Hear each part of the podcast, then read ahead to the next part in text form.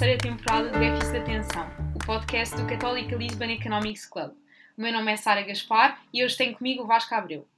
No âmbito da nossa edição especial, em que ambicionamos entrevistar todos os líderes partidários de partidos com assento parlamentar, no sentido de percebermos melhor as suas propostas económicas, hoje temos connosco Inês de Souza Real, jurista e porta-voz do Partido PAN, Pessoas, Animais, Natureza. A nossa convidada é licenciada em Direito pela Universidade Autónoma de Lisboa, mestre em Direito Animal pela Universidade Autónoma de Barcelona, já integrou o corpo docente desta universidade, bem como da Faculdade de Direito da Universidade de Lisboa. Iniciou o seu percurso político no PAN em 2011. Foi eleita como deputada à Assembleia Municipal de Lisboa em 2017, como deputada à Assembleia Nacional pela primeira vez em 2019 e, 10 anos após a sua filiação, tornou-se porta-voz do partido. Inês, seja muito bem-vinda ao Déficit de Atenção. Obrigada por ter aceitado o nosso convite. Obrigada eu, é um gosto estar aqui convosco e estarmos agora aqui esta próxima hora à conversa. Bem, normalmente começamos estas entrevistas com algumas perguntas sobre o perfil do nosso convidado. Assim sendo, eu gostaria de lhe perguntar quando é que surgiu o seu interesse pela política e o que é que a levou a filiar-se no PAN em 2011, quando o partido tinha sido recentemente fundado e talvez para a maioria dos portugueses fosse ainda desconhecido. Uh, bom, eu confesso que eu na altura uh, nunca tinha participado de nenhum partido político, nunca tinha sido militante de nenhuma força política, precisamente por não me identificar com a forma tradicional de fazer política. eu voluntariei-me para colaborar com o PAN no Tribunal Constitucional, ainda não tinha reconhecido o PAN como partido político, na altura estavam à procura para grupos de trabalho de pessoas que pudessem colaborar, sobretudo na área dos direitos dos animais, do, da proteção ambiental e dos direitos humanos. Uh, e, e, eu, como jurista, achei que poderia dar o meu tempo em regime voluntariado. Aliás, eu sempre fui voluntária no partido, uh, nunca trabalhei para o mesmo. E na altura uh, tinha, estava a passear com a minha cadela e vi a Iris, que já cá não está entre nós, e vi uma, um formulário onde nos voluntariávamos precisamente para colaborar com estes grupos de trabalho. e despertou-me, de facto, o, a curiosidade ou a particularidade do PAN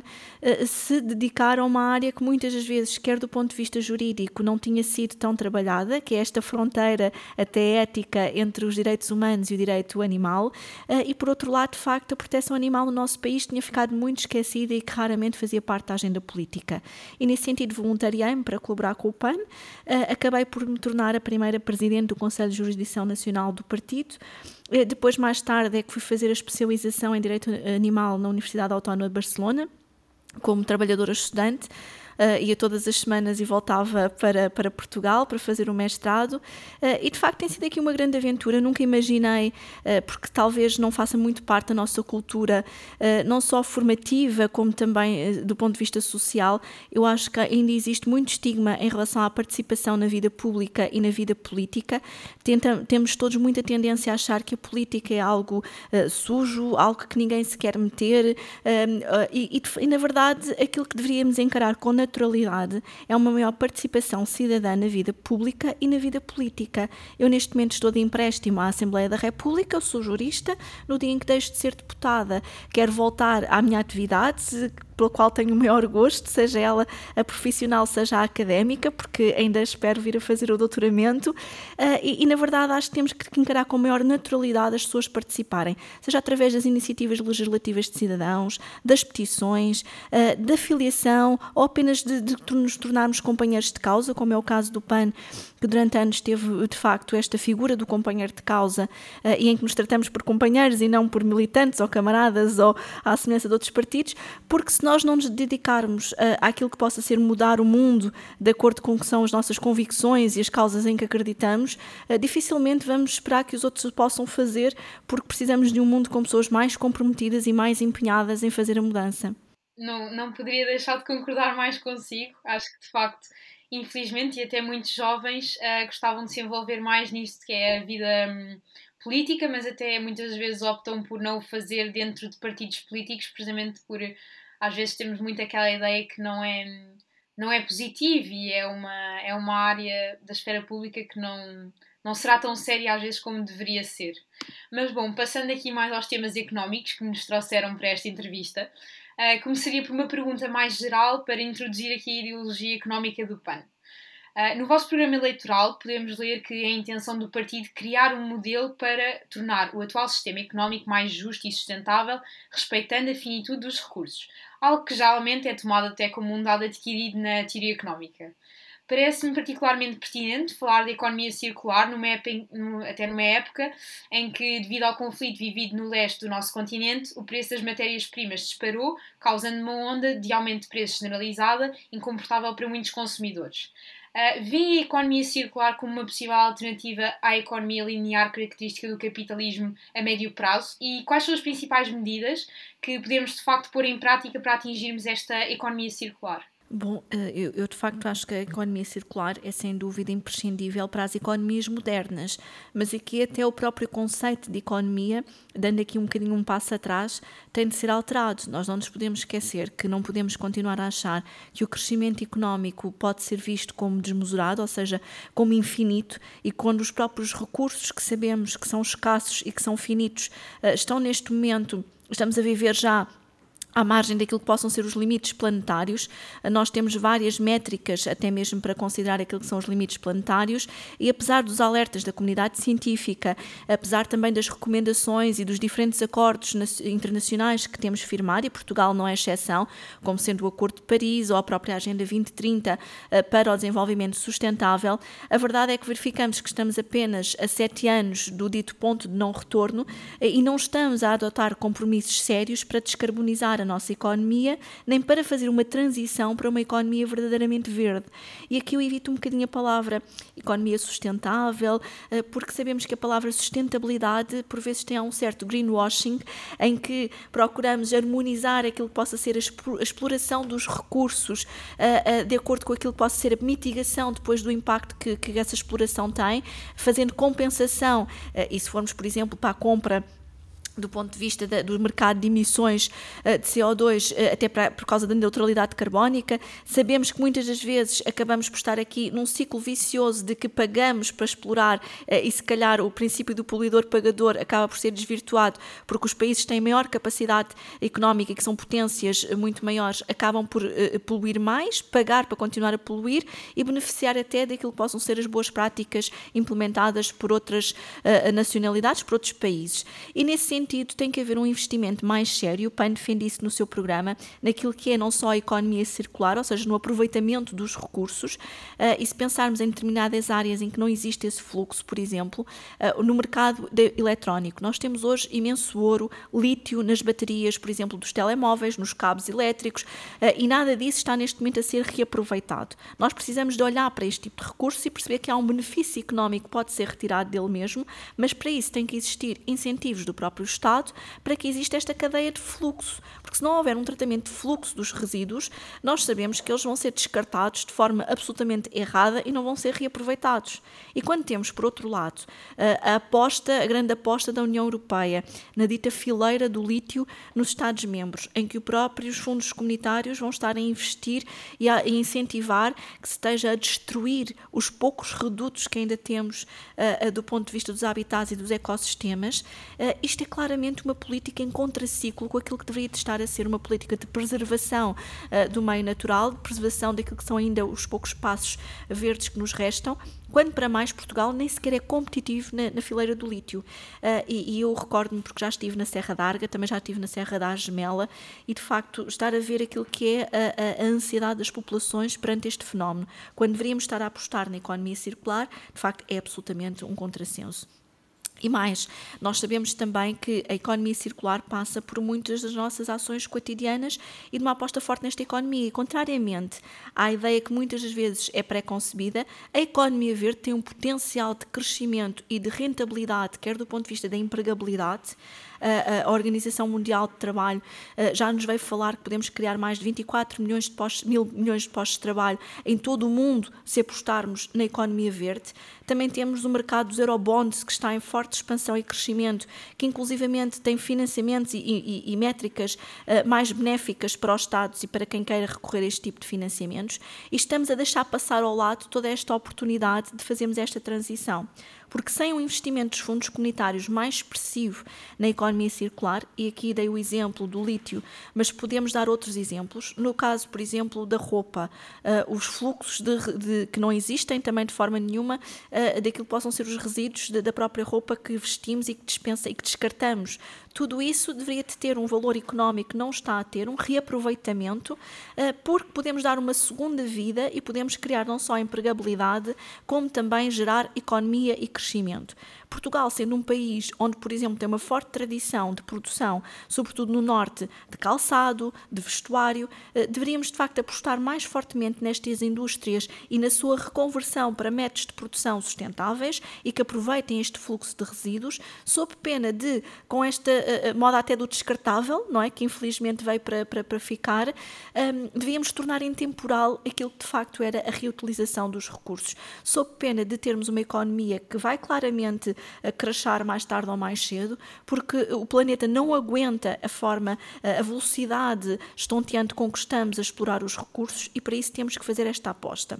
Eh, e a par com a economia circular, é fundamental nós também termos aqui alinhados eh, metas mais ambiciosas para a própria descarbonização dos transportes públicos e hoje em dia, e também eh, daquilo que possa ser todos os fatores de mobilidade e autonomização da produção da energia, porque quando falamos de uma crise tão grande do ponto de vista humanitário e económica como a que está a acontecer agora por causa da guerra uh, e da invasão russa à Ucrânia. E o impacto que isto teve com o preço, por exemplo, quer do gás, quer também no petróleo, que fez disparar uh, aquilo que é o preço dos combustíveis, nós sabemos que ou apostamos fortemente numa alternativa verdadeiramente sustentável e responsável, ou então os Estados, os países não vão aguentar uh, neste momento aquilo que vai ser a inflação e os preços que vão disparar. E, portanto, temos que aproveitar esta oportunidade que os fundos comunitários nos vão trazer, seja do PRR, seja do ponto de vista da inovação, para fazermos esta transição e esta autonomização que é fundamental a este tempo, sob pena de deixarmos para trás uma oportunidade única, não só de sermos mais responsáveis do ponto de vista ambiental, como do ponto de vista social e económico, porque eh, esta transição não tem que ser inimiga da prosperidade, não tem que ser inimiga do progresso, não tem que ser inimiga de uma economia saudável. Só que uma economia saudável não pode ter em consideração apenas o PIB, nem fatores económicos e desconsiderar hoje aquilo que é absolutamente essencial, a preservação da nossa casa comum, porque sem um planeta saudável não há economia. Uh, Deixe-me só dizer que até, até me recordo do que falou da, da Serra da Argemela, do, do PAN ter estado lá e ter, ter iniciado um processo para que seja interrompida essa mesma exploração. E para fazer aqui um pequeno parênteses e dizer que sim, Portugal deixou recentemente de utilizar centrais de carvão na produção de energia, como sabemos, mas também várias notícias apontam que para colmatar esta falta de produção, uh, Portugal importa energia que vem precisamente de centrais a carvão de Espanha. Um, e gostava de lhe perguntar sobre um, a União Europeia e sobre os o, o dinheiro de fundos europeus que aí vem, eh, foi recentemente também aprovada uma diretriz que aponta que o nuclear pode ser utilizado como energia verde e vários países têm estado divididos, uns concordam, outros não. Penso que a Portugal, uh, aliás a posição de Portugal seja um pouco contrária, tal como a da Alemanha e de outros países. Gostaria só de saber qual é que era brevemente a opinião do PAN sobre isto, se é uma solução viável para um futuro ou não. Bom, nós parece-nos que a forma como o fecho, e começava por aí, a forma como foi feito o encerramento das centrais a carvão, uh, de alguma forma não corresponde àquilo que o PAN tinha reivindicado, porque nós tínhamos proposto para 2023 com uma transição energética, porque é evidente que a política do not in my backyard, ou seja, podemos poluir no quintal dos outros, mas não no nosso, por um lado. E por outro, uh, tivemos também o mesmo caso com a central de Matosinhos, que foi um processo que gerou não só despedimentos, o empobrecimento da região, o fecho da central sem se pensar numa alternativa de transição e aquilo que o PAN defende é sempre alternativas de transição, de apoio do ponto de vista da empregabilidade, da formação, eh, porque muitas das vezes, quando nós defendemos medidas ambientais, há algum preconceito de que possamos estar a ser radicais, fundamentalistas, e esse não é o caso. Tem que haver responsabilidade na transição energética, sob pena de termos fenómenos como o que agora verificamos, de Portugal estar a importar de facto Uh, uh, neste caso, proveniente da Espanha, não é? E, e ter encerrado as centrais a carvão, o que de alguma forma não só nos sai mais caro, sai-nos mais caro, como também tem uma pegada eh, ambiental superior. E, portanto, é evidente que nós temos que assegurar que esta transição é precedida da implementação das ditas medidas de autonomia energética. E o nosso país tem todas as condições para apostar fortemente naquilo que possa ser eh, a utilização de vários meios de produção energética, seja através da energia solar, com os painéis fotovoltaicos, seja através da energia das ondas, seja através também da energia dos ventos. E com a conjugação destes diferentes métodos de produção energética, garantirmos uma maior autonomia, até para diminuirmos aquilo que possa ser a dependência, por exemplo, eh, da importação de gás ou da importação, por exemplo, de petróleo eh, ou até mesmo outro tipo de, de, de energia, e já lá vou à energia eh, do nuclear de fusão.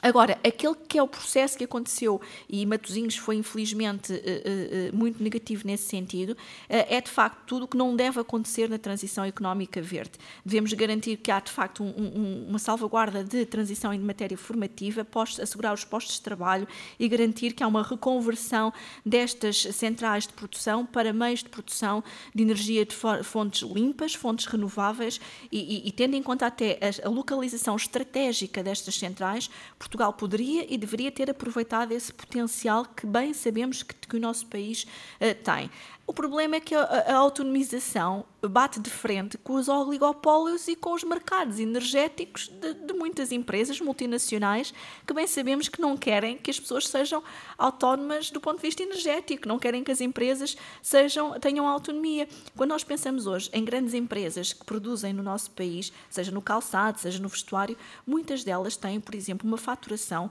que rondam os 500, milhões, os 500 mil euros mensais de energia. Se pensarmos no impacto financeiro que isto tem para uma empresa, que está, e sabemos que as empresas atravessaram uma crise socioeconómica muito forte durante a pandemia e vão continuar, infelizmente, a enfrentar por força agora da guerra, isto é incomportável é incomportável. E com o preço da inflação a subir, ainda mais. E, portanto, todos os investimentos, o PRR vai ter de facto muito dinheiro para o nosso país. Nós criticámos logo o governo por uma razão. O PRR prevê fundos, sobretudo para a mitigação, ou seja, para reduzirmos as emissões, mas não prevê para a adaptação do território. E isto era absolutamente fundamental para, do ponto de vista estratégico, fizermos estas alterações que aqui temos estado a falar.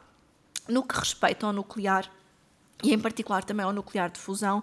eu gostaria de dar nota que o PAN sempre se opôs e temos alertado muito até para a central de Almaraz, para o risco que isso constitui para o nosso país, se houver uh, algum desastre ambiental e também do ponto de vista da saúde humana. Uh, no caso da nuclear de fusão, parece-nos que é necessário termos mais estudos e mais informação, sob pena de estarmos aqui a ir atrás destas novas tendências de produção verde, ditas verdes ou limpas, uh, sem termos a adequada e necessária informação. há uma coisa que nós temos a certeza absoluta: a solução do presente não pode ser o problema do amanhã. E isto tem acontecido nas várias vertentes de produção energética. Se pensarmos, por exemplo, na aposta que foi feita para a construção de centrais fotovoltaicas na Azambuja, na herdade da Torre Bela, que levou até ao massacre de mais de 500 animais uh, e à devastação toda de uma área verde, ou no Cercal do Alentejo, onde vão destruir uh, vários hectares também uh, de zona não só agrícola, como de zona florestal, que constitui hoje até uma, uma área de turismo e que estão também aqui a confrontar os interesses da população que não querem instalação instalação de megas centrais fotovoltaicas, porque destroem toda a biodiversidade e destroem também, do ponto de vista do potencial turístico, aquilo que a região tem a oferecer para as pessoas. Aquilo que nós verificamos é que a solução que está a ser dada vai ser o problema da manhã. Ao invés de apostarmos, por exemplo, no caso daquilo que possa ser as centrais fotovoltaicas, em aproveitar o nosso vasto património edificado, os, os parques de estacionamento, por exemplo, dos centros comerciais, uh, apostarmos também naquilo que possa ser os telhados dos edifícios públicos, garantir que novas construções também já têm autonomia em termos de produção energética. Uh, se esta transição não for feita de forma gradual, de forma faseada e de forma articulada entre as várias modalidades de produção, nunca vamos conseguir ser responsáveis ambientalmente, nem sequer economicamente, porque vamos estar sempre a fechar-nos do ponto de vista da produção uh, em determinados interesses e determinadas empresas e o setor vai ser sempre controlado uh, apenas por mais dos mesmos, ao invés de estarmos a fazer uma transição que promova efetivamente uma capacidade de sustentabilidade de cada empresa e não que as empresas dependam sempre de terceiras para a sua produção energética. Certo, portanto, uh, para o PAN, no que toca ao nuclear, de facto, os possíveis benefícios não, não, não compensam os riscos, certo? Bom, achamos que de facto eh, eh, o risco que pode estar associado, e sabendo que o nuclear de fusão eh, é diferente do, do nuclear, achamos que os riscos que possam estar associados podem não só não compensar o risco, como ainda não existe informação suficiente para que possamos retirar daqui conclusões. Nós criámos inclusivamente um grupo de trabalho interno relacionado não só com as alterações climáticas, mas também aquilo que são as, as, as várias políticas que nos podem ajudar a, a, a, neste combate à crise climática, precisamente para estudarmos estas diferentes vertentes onde se inclui o nuclear eh, de fusão. Porque algo que para nós é absolutamente essencial e do ponto de vista interno temos apostado bastante é que efetivamente temos que ouvir diferentes especialistas para perceber qual é que é a posição da própria academia em relação a estas matérias, uh, sob pena de estarmos aqui a legislar ou a tomar posições políticas de forma fechada entre quatro paredes e não nos parece que isso seja o, mais adequado. Agora, existindo alternativas a este tempo, aquilo que não podemos aceitar é que o dinheiro esteja a ser canalizado para investimentos ou para, como é o caso das barragens, uh, uh, e que, tem, que estejamos de facto a não revisitar até mesmo regimes jurídicos e revisitar aquilo que possam ser as barragens obsoletas e a fazer investimentos no nosso país que põem em causa uma vez mais o nosso futuro, o futuro das próximas gerações, e nós temos que deixar aos jovens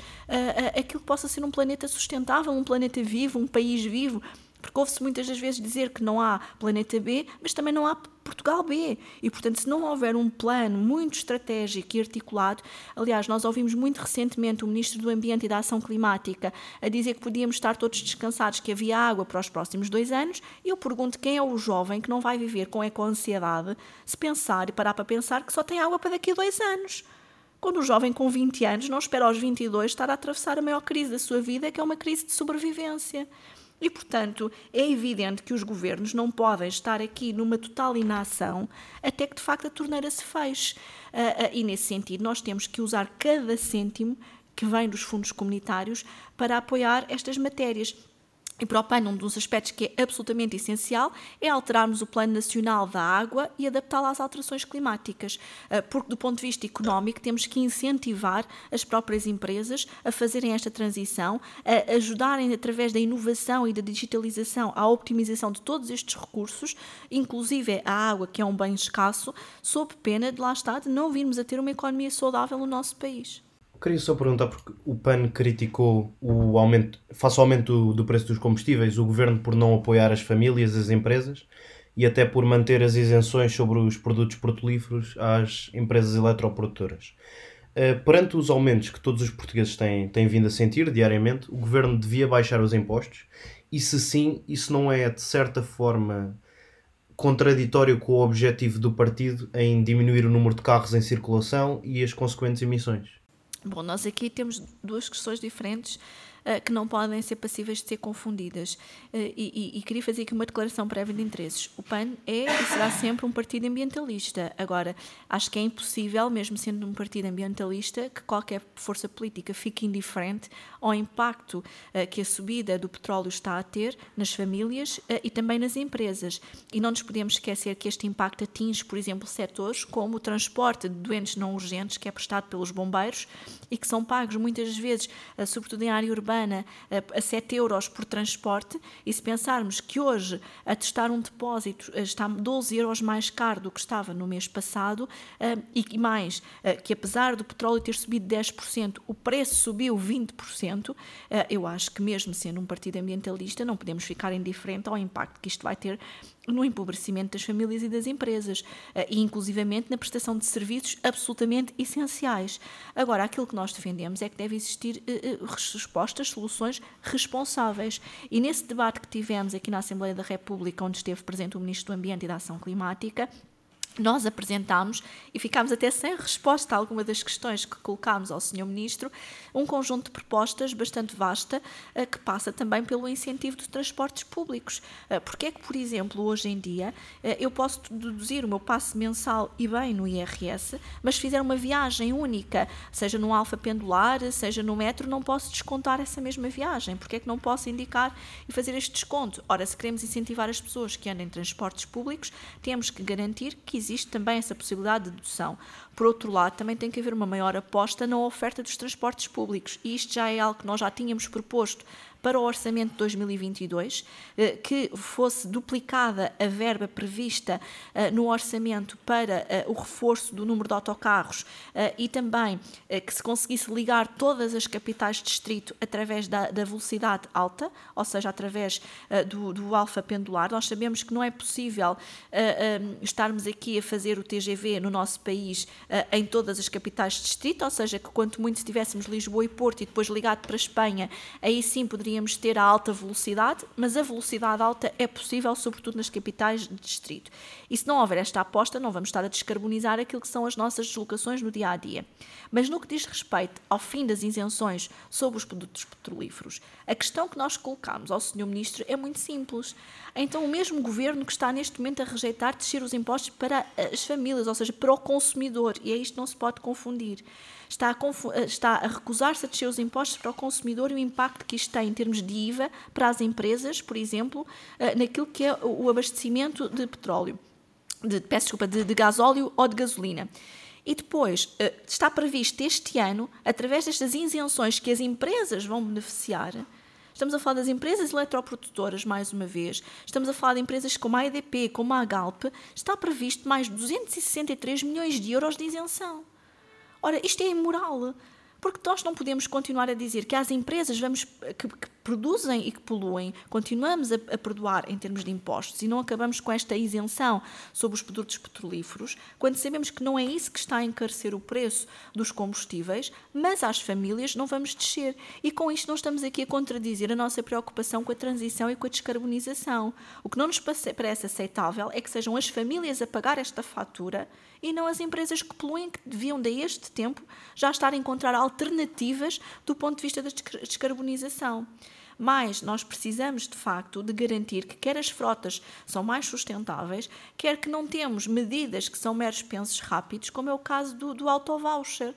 porque depois nós barramos não só eh, em medidas absolutamente burocráticas do governo, ou que as pessoas nem sequer conhecem, e que o próprio ministro reconheceu que as pessoas não conheciam e não estavam a aderir à medida, e não é com voucher de 20 euros que uma família que tem que ir trabalhar, que tem que levar os filhos à escola, vai poupar todos os meses. É com transportes públicos eficazes, com transportes acessíveis. Nós continuamos a ter, por exemplo, transportes públicos que não são acessíveis para pessoas com deficiência.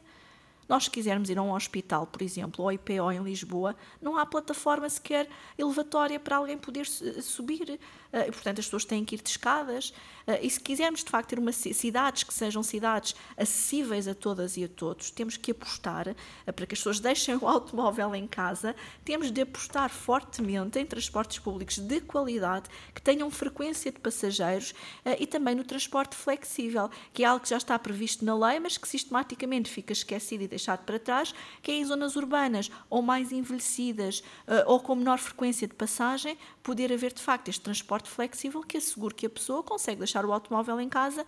e ir para o trabalho ou para o médico, ou o que seja que, do seu cotidiano que tenha que ser feito. E, portanto, as soluções existem e foi isso que deixámos bem claro ao Sr. Ministro.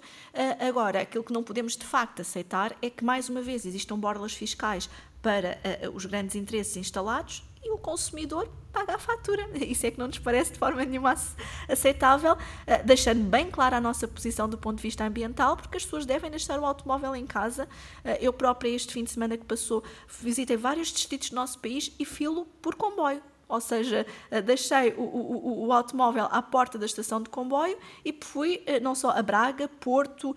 Santarém e voltei depois para Lisboa lá está, de comboio, porque é possível perfeitamente nós fazermos estas viagens. Demoramos muito mais tempo, poderia ser muito mais rápido e mais célere, mas a verdade é que temos que mudar esta realidade e tornar uma realidade do dia a dia, do cotidiano, as pessoas socorrerem-se do, dos transportes públicos. Sim, até porque se calhar se as capitais de distrito escolhidas fossem outras, nem seria possível lá chegar através do comboio, como é, por exemplo, o exemplo de hum, Viseu. Uh, Exatamente. Nem, eu sei que nem, nem tem estação ferroviária, infelizmente. Mas bom, mudando aqui um pouco o tema da conversa, uh, seria impensável não falarmos neste podcast sobre o rendimento básico incondicional, um, até porque um dos temas uh, mais em voga nos debates televisivos das pré-legislativas. Uh, na nossa última entrevista, tivemos a oportunidade de abordar o tema com o professor Rui Tavares, líder do Partido Livre, uh, partido que esteve, uh, por sinal, ao lado do PAN na defesa da implementação, pelo menos, de um projeto piloto deste subsídio a nível nacional. E digo subsídio, pronto, entre aspas. Uh, o PAN defende ainda um rendimento de dignidade e cidadania. Em que é que esta proposta difere da proposta do RBI? Um, e defende que estas medidas deviam ser consideradas prioritárias uh, nesta altura em que o país está a recuperar da crise económica provocada pela pandemia? Uh, bom, sim, vamos lá ver. Nós temos o rendimento básico incondicional e, e o rendimento de dignidade e cidadania são rendimentos completamente distintos. E nós não nos podemos esquecer que já antes desta crise socioeconómica provocada pela, pela crise pandémica da SARS-CoV, uh, um, nós, nós tínhamos muitas pessoas em situação de pobreza, situação de vulnerabilidade socioeconómica e nós não podemos ignorar que, se o elevador social insiste em estar avariado, temos que criar mecanismos que permitam resgatar quem continua uh, em situação de pobreza, em situação de vulnerabilidade uh, extrema. Nós não estamos a falar, já em 2021 eram cerca de 2,3 milhões de pessoas que estavam em situação de pobreza ou de exclusão social, e isso implica que se criem mecanismos para que as pessoas possam, de forma digna, sair destas situações. e, maioritariamente, as pessoas que se encontram sistematicamente nesta situação são as mulheres, são as crianças e são as pessoas mais idosas. Uh, e, portanto, nós temos que ter medidas muito concretas uh, e vou dar um, um, exemplo no RBI. O RBI teve vários projetos pilotos já noutros países, uh, na Carolina do Norte, tivemos também aqui, assim, de alguma forma, na própria Finlândia, no, no Alasca, e aquilo que também se verificou nestes países onde foi implementado este projeto piloto é que, por um lado, as pessoas se sentiam mais seguras e confiantes quando recebiam este apoio. No caso da Finlândia, ele em dia rondava aos cerca de 500 euros uh, e tinha aqui várias virtudes. Por exemplo, no caso das mulheres vítimas de violência doméstica, que muitas das vezes não têm autonomia financeira nem para conseguirem afastar-se do agressor, porque muitas das vezes estas situações também implicam uma situação de dependência financeira e em Portugal este não é um tema menor, porque nós não nos podemos esquecer das cifras negras que continuamos a ter no caso da violência doméstica no nosso país. Uh, ainda esta semana foi, dada, foi houve uma notícia de uma mulher uh, que há dois anos que era vítima de violência doméstica de uma forma absolutamente grotesca, em que o companheiro a agredia com uma picareta. E, portanto, nós não nos podemos esquecer que estamos a falar de um terror persistente, estamos a falar de casos uh, que todos os dias perdemos, pá, pá, em termos de mulheres, o feminino continua a perder às mãos da violência e continuamos a ter muitos números de, de mortes mesmo no nosso país. E, portanto, se não forem criadas soluções uh, que permitam também maior autonomização e independência da população, sabemos que dificilmente vamos conseguir ter uma população feliz e com bem-estar. E eu sei que às vezes é difícil compreender quando falamos de economia ou quando falamos de RBI ou de rendimento de dignidade uh, do ponto de vista social, é difícil as pessoas perceberem o que é que é uma economia de felicidade ou uma economia do bem-estar. Mas a verdade é que nós não podemos olhar para a sociedade e pensar única e exclusivamente do ponto de vista financeiro. E neste caso destes projetos pilotos, uh, têm esta virtualidade de dar esta possibilidade às pessoas. No caso do rendimento básico incondicional, uh, os mais puristas defendem que ele, por ser incondicional, deve ser universal, ou seja, não se deve cingir a este exemplo que eu dei, por exemplo, das vítimas de violência doméstica. E daí que o PAN tenha criado esta proposta do rendimento de dignidade para que precisamente possamos pensar em públicos-alvos, como por exemplo as pessoas em situação de sem-abrigo, que muitas das vezes, quando tentam eh, ter acesso a programas de apoio para as retirar da rua, um, não conseguem conjugar os diferentes apoios, eh, porque uma pessoa que esteja a receber o RSI não pode ter outro tipo de apoios ou prestações sociais. E sabemos também que muitas das vezes uma pessoa que esteve uma década, por exemplo, a viver na rua, eh, que perdeu os laços sociais, perdeu também a própria formação e as competências, as ferramentas uh, técnicas que pudesse ter para ser reintegrada num contexto de trabalho ou num contexto formativo. Se não tiver um rendimento que de alguma forma seja incondicional ou que não seja este dito rendimento de dignidade, que possa permitir à pessoa reestruturar a sua vida no seu tempo, porque sabemos que estamos a falar de uma população muito vulnerável e que dificilmente vai conseguir de um dia para o outro ter hábitos de trabalho, de horários, de rotinas. Uh, isto já permitiria, por exemplo, intervir neste tipo de público-alvo, neste tipo de comunidades, para que as pessoas possam voltar a ter uma vida, possam voltar a ter uma casa e a ter a dignidade que a rua uh, não lhes confere. Por outro lado, também os programas exit para a prostituição. Eu sei que isto é sempre um tema uh, em que as posições se extremam, mas há algo que todos concordamos. é que os programas exit, para quem quer sair da prostituição, têm que ser programas eficazes e têm que dar respostas efetivas para que estas mulheres, sobretudo mulheres, também há homens que estão em situação de prostituição, mas, para que, mas a maioria são, são mulheres e a maioria, mais de 90% das mulheres que estão em situação de prostituição está por questões de pobreza questões associadas à pobreza e à violência, e não, e não podemos ignorar isso, mas também temos um número muito elevado de mulheres que está nesta circunstância e que têm filhos a seu cargo, e se queremos quebrar a tal ciclo de violência, por um lado, e também uh, de pobreza, que falei há pouco, uh, é fundamental que não perpetuemos estas situações. E estes dois rendimentos básicos poderiam perfeitamente ajudar-nos a a chegar a, este tipo de diferentes públicos-alvos, é evidente, por um lado, nas situações da franja mais vulnerável do nosso país, por outro lado, quando nós temos até um desafio demográfico. E isto aqui já referindo mais em relação, uh, em relação ao próprio RBI. Uh, quando falamos de um desafio uh, demográfico, de uma pirâmide que está profundamente invertida, quando falamos também nos avanços tecnológicos que sabemos que vão de alguma forma acabar com alguma mão de obra, é importante nós falarmos naquilo que possa ser uma compensação à própria segurança social pela mecanização que vai ocorrer fruto da, da, da revolução digital e tecnológica nos modos de produção e nos diferentes serviços e que haja esta compensação para que as pessoas e o aumento do desemprego no nosso país não se torne uma crise de maior pobreza, numa crise também ela humanitária e possamos ter um rendimento básico incondicional que acomode as pessoas para que as pessoas possam escolher o que é que querem fazer da sua vida, eh, se, se querem de facto mudar de profissão, para que possam ter um, um rendimento mínimo básico uh, que lhes permita viver com dignidade, porque enquanto sociedade vamos ter que pensar seriamente no caminho que queremos levar, quer em termos de sustentabilidade da segurança social, uh, quer também do ponto de vista daquilo que são os desafios demográficos que o país enfrenta, e este tem sido um debate sistematicamente adiado. E se o RBI uh, ajudar-nos a servir, pelo menos, a abrir a porta a este debate, acho que já terá cumprido um papel muito importante, porque um projeto piloto pode ser de facto essencial para testarmos vários mecanismos que permitam à população viver com dignidade, por um lado, mas mais do que isso, porque temos que ser mais ambiciosos, com felicidade e com bem-estar. Passamos agora então para, para outro tema que já abordámos diversas vezes neste podcast, mas do qual também nunca nos cansamos, que é sobre o debate entre um desdobramento ou uma diminuição dos escalões do IRS. Uh, consta no programa do PAN que se deve desdobrar o terceiro e o sexto escalão, uh, tal como também estava previsto no Orçamento de Estado para 2022, que penso que seja uh, aprovado e que essa medida se mantenha. No entanto, há vários partidos e muita gente que se mostra reticente quanto a isto, uh, visto que aumentar o, número de escalões de IRS para 9, uh, eh, passamos a estar a par do Luxemburgo no topo dos rankings de, de países da União Europeia com maiores escalões, mais números de escalões. Uh, sob o argumento de estarmos a criar oportunidades para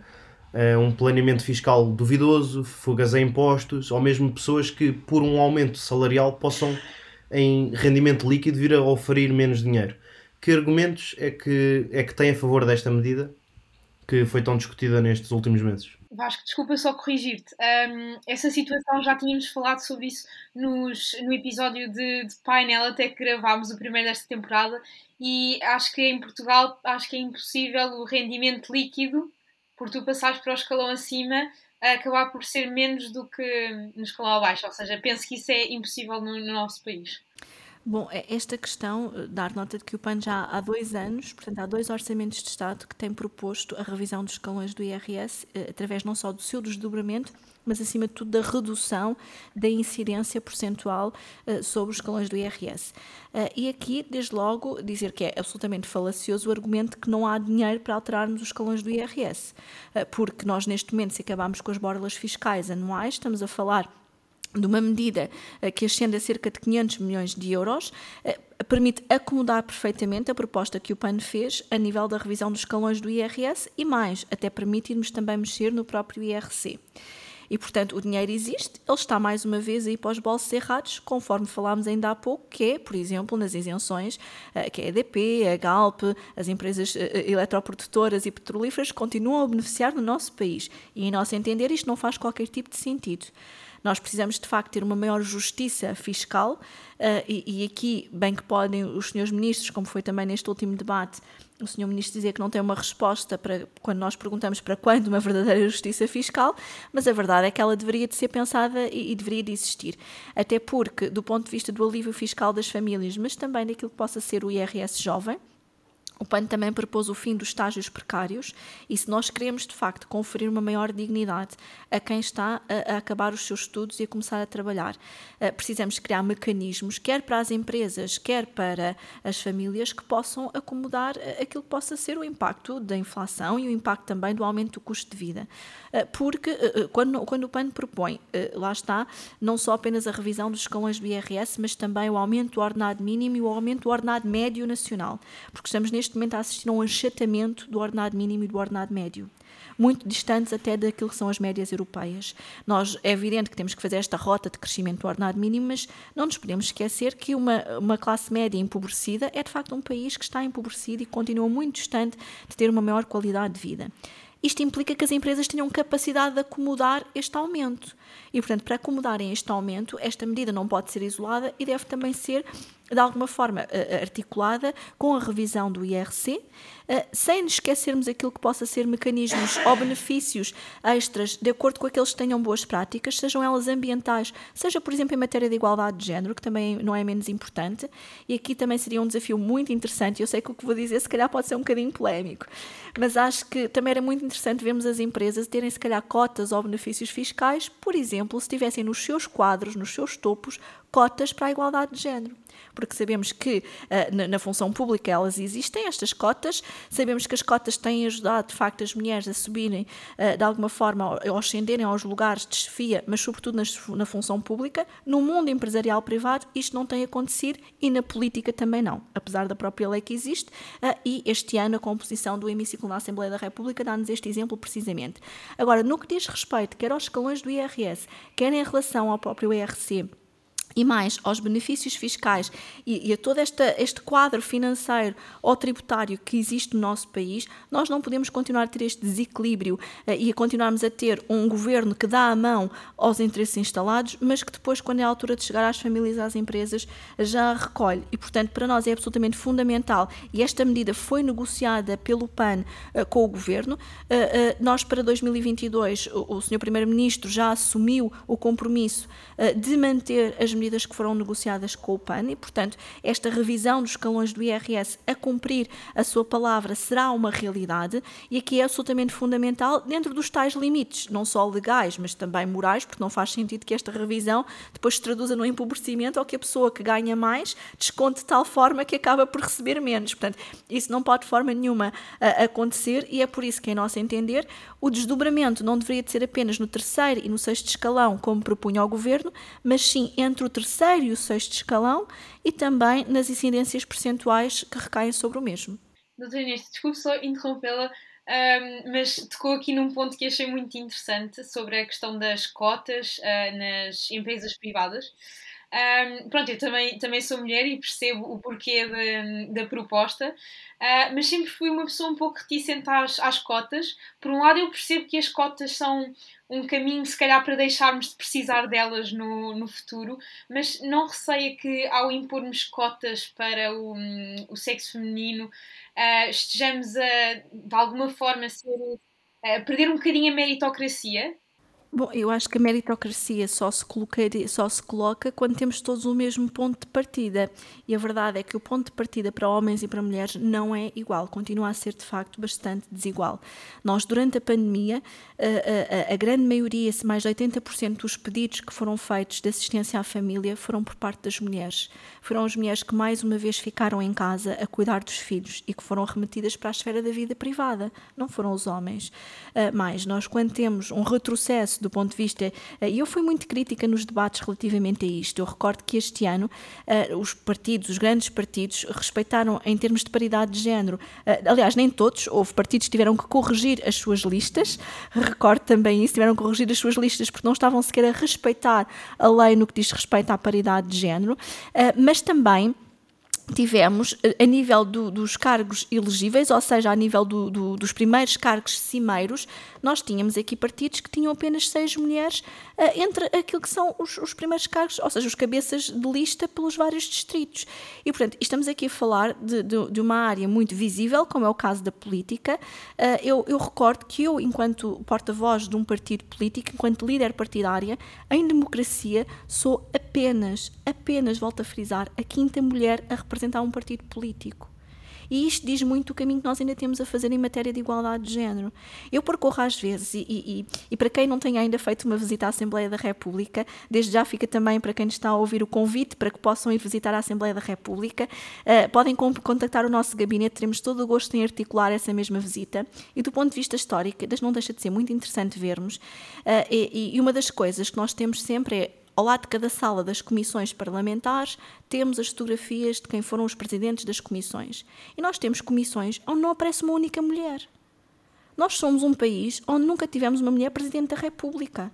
Onde a única mulher que foi primeira-ministra foi de forma interina, ou seja, foi em substituição. Nunca tivemos uma mulher eleita para primeira-ministra. Nós já tivemos mulheres como Presidente da Assembleia da República, mas hoje temos um Presidente da Assembleia da República, um Primeiro-Ministro, um Presidente da República. Vamos para a nossa capital, para Lisboa, e é um Presidente da Câmara Municipal de Lisboa. E eu pergunto onde é que estão as mulheres? É porque nós também temos mérito, mas tem que nos ser dada a oportunidade. E a verdade, uh, e, estando na política e vivendo também muitas das vezes aquilo que é uh, uh, uma certa cultura que está instalada, as mulheres não têm as mesmas oportunidades. Eu já ouvi em entrevistas de trabalho perguntarem-me qual é que era a minha expectativa do ponto de vista familiar. Isto é uma forma encapotada de perguntar se eu vou ou não ter filhos. Ou um homem, ninguém pergunta isto. E, portanto, acho que temos de facto aqui que saber sem cair em extremismos ou radicalismos, não é isso que está aqui em causa.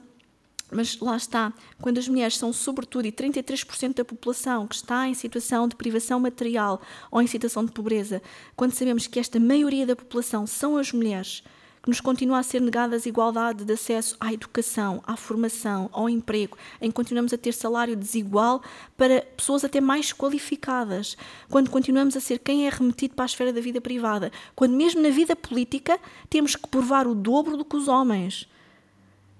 Sendo líder de um partido político mulher uh, uh, e sendo também deputada na Assembleia da República, vivenciamos isso todos os dias. E de facto, eh, eu respeito muito a meritocracia e acho que de facto ela deve ser incentivada, mas lá está, quando o ponto de partida é igual, porque quando é desigual, então se calhar as cotas podem ajudar a criar incentivos para termos, eh, de facto, pormos fim a, a alguma cultura de liderança que ainda existe masculina tóxica. Eh, e, e volto a dizer, eu sei que é polémico isto que eu estou a dizer, mas a verdade é que isto está muito enraizado e é praticado também por mulheres, ou seja, não estou a dizer que é exclusivo dos homens,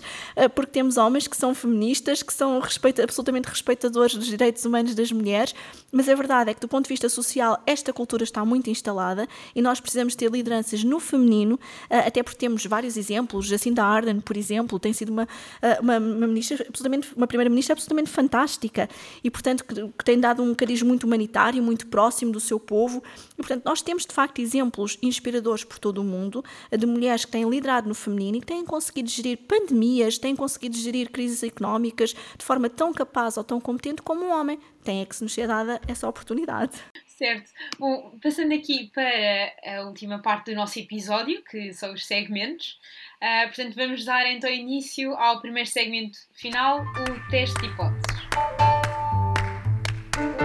A hipótese que temos para a doutora Inês hoje é a moeda social digital pode tornar-se brevemente numa alternativa a outras métricas mais convencionais, para a medição do progresso uh, económico, como por exemplo o PIB. A doutora Inês aceita ou rejeita esta hipótese nula? Uh, bem, eu rejeito, porque, como eu referi há pouco, acho que não deve ser o único fator uh, uh, de crescimento de um país, não pode ser apenas o fator económico e nem a moeda digital, até porque sabemos que, que efetivamente as volatilidades a que estamos sujeitos podem levar a que facilmente, do ponto de vista económico, possa ser posto em causa a estabilidade económica de um país. Mas, se calhar, trocaria essa moeda pela moeda local, até fazendo jus àquilo que é o princípio da economia circular, em que as moedas era locais, muitas vezes. Exato, era essa a que me peço desculpa se não fui clara, que eu até fui tirar ah, a ideia. Ok, peço desculpa, então nesse caso aceito, aceito. Eu percebi, é digital e não a local, ou seja. Os que se referem no programa local digital, ou digital local, mas, mas era essa mesmo que, que queria. Pronto, eu aqui percebi falar. mal a questão, então sim, não, não, não. não eh, então se estamos a falar da moeda local, exatamente, sim, sim, sim, claro que sim, claro que sim. Uh, uh, aceito perfeitamente e, e, mais, acho que deve ser de facto um, um excelente incentivo daquilo que é não só a economia circular. Há algumas juntas de freguesia que já têm testado esse modelo uh, e que o aplicam não só à, à, aquisição de produtos, por exemplo, de mercearias locais, livrarias, mas também àquilo que possa ser a recolha eh, de produtos que não têm hoje fluxo do ponto de vista eh, da reciclagem e acho que pode ser um modelo muito interessante do ponto de vista da economia circular a ser implementado. Eh, é evidente que isto não substitui aquilo que é a tradicional moeda e aquilo que é o valor do ponto de vista económico nacional, mas nós não nos podemos esquecer que o princípio atuar local e pensar global tem que se materializar de alguma forma e essas moedas locais, sejam elas digitais ou físicas, podem precisamente ajudar a contribuir para uma maior proximidade proximidade e consumo dos produtos locais, e isso é absolutamente essencial nos tempos em que vivemos e também numa, uma, numa sociedade que queremos de comunidade, acima de tudo. Certo, é, só, só uma questão, mas como é que podemos utilizar estas moedas como um indicador de progresso? Porque nós não podemos medir o progresso apenas pelo desenvolvimento económico, porque se nós queremos efetivamente continuar a ter uh, economias locais, uh, isso passa por incentivarmos os produtores locais. Uh, nós tivemos durante a pandemia os principais afetados acabaram por ser os pequenos mercados, os pequenos comerciantes, as lojas históricas, que se antes já estavam a encerrar até fruto de alguma turistificação que tínhamos tido no nosso país, e, e não nos podemos esquecer que, o, que o boom turístico também a uma grande pressão do ponto de vista imobiliário no nosso país um, e, e, com isso também correu com muitas empresas históricas e, e, e lojas históricas das nossas cidades. Um, nós não nos podemos esquecer que, uh, através desse tipo de, de, de, comércio local e de moeda local, também o incentivo acaba por ser, para ao invés de irmos a uma grande superfície a estar a comprar, irmos, por exemplo, ao mercado, à frutaria, até por uma questão. Eu, eu, durante a campanha, tive a oportunidade de, de visitar muitos distritos, muitos conselhos, e de facto a queixa mais recorrente dos, dos, comerciantes tem a ver com a abertura de grandes superfícies. E se nós queremos consumir produtos biológicos, orgânicos, produtos locais, é absolutamente essencial